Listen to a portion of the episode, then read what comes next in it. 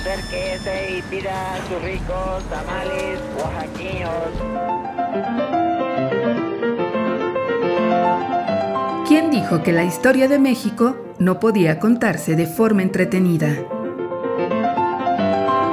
365 días para conocer la historia de México.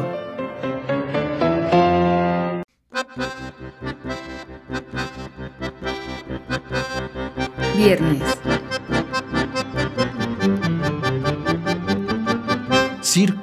Maroma y teatro.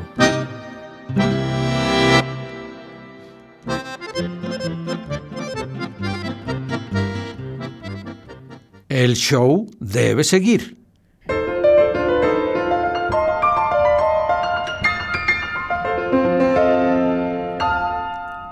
La ocupación de la Ciudad de México por fuerzas de Estados Unidos no impidió que los mexicanos aprendieran a coexistir con los invasores y que de alguna u otra forma buscaran la manera de divertirse. Durante los meses de septiembre de 1847 a junio de 1848, una compañía de artistas ingleses que venía con el ejército invasor se presentó en el escenario del Teatro Nacional y casi todas las noches el foro lucía repleto. Los concurrentes eran los propios soldados estadounidenses y muy pocos mexicanos, ya que la mayoría consideraba antipatriótico aplaudir al invasor. Una de las actrices de la época, Rosa Pelufo, fue conminada a participar en la reapertura de las funciones, pero se negó manifestando que no trabajaría en el teatro mientras México estuviese sufriendo la ocupación americana, sino que ni aún en el interior de su casa abriría el piano, ni aún para su propio recreo. En cambio, Mariquita Cañete, también actriz conocida en esa época, se ofreció para organizar las puestas en escena y el público volvió a deleitarse con el teatro. Desde luego, pasada la ocupación, Mucha gente criticó severamente a la Cañete por haber colaborado con las tropas invasoras. Las funciones contaron con el aval del general Scott y la temporada duró hasta marzo de 1848, mes en el que la compañía decidió dejar el país por la difícil situación económica que enfrentaba. El Teatro Nacional se entregó entonces a los espectáculos que aplaudían los invasores. Juglares y titiriteros, prestidigitadores e ilusionistas. Y en el primer semestre de 1848, mucha gente se impresionó con Alejandro Ger y su nueva máquina para producir niños. Su suerte principal consistía en sacar de un huevo a una hermosa niña sobre la carpeta del teatro.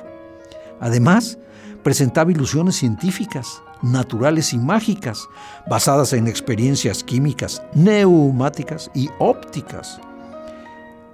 El programa señalaba, todo se iluminará con cien velas de esperma, lo que presentará el aspecto de un templo de encanto, realizando el esplendor de las ficciones árabes concluía. El principal se sumó a los nuevos espectáculos y abrió sus puertas a un grupo de actores mexicanos dispersos eh, con obras que atacaban al clero. Lo que más llamó la atención fue Carlos II, el hechizado, puesta en escena que había sido censurada tiempo atrás por su crítica a la iglesia. Durante esas funciones era común escuchar a la gente gritar, ¡Mueran los frailes!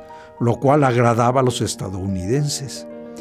En el periódico de estos que circulaba en la ciudad, se llamaba La Estrella del Norte, los redactores aplaudieron ese repudio a la iglesia al considerar que gracias a la invasión empezaba a civilizarse y a progresar el pueblo mexicano. Circo, maroma y teatro. 365 días para conocer la historia de México. Esta es una producción de Radio Universidad de Guanajuato y la Dirección de Extensión Cultural en voz del Teatro Universitario. Serie basada en el texto de Alejandro Rosas, 365 días para conocer la historia de México.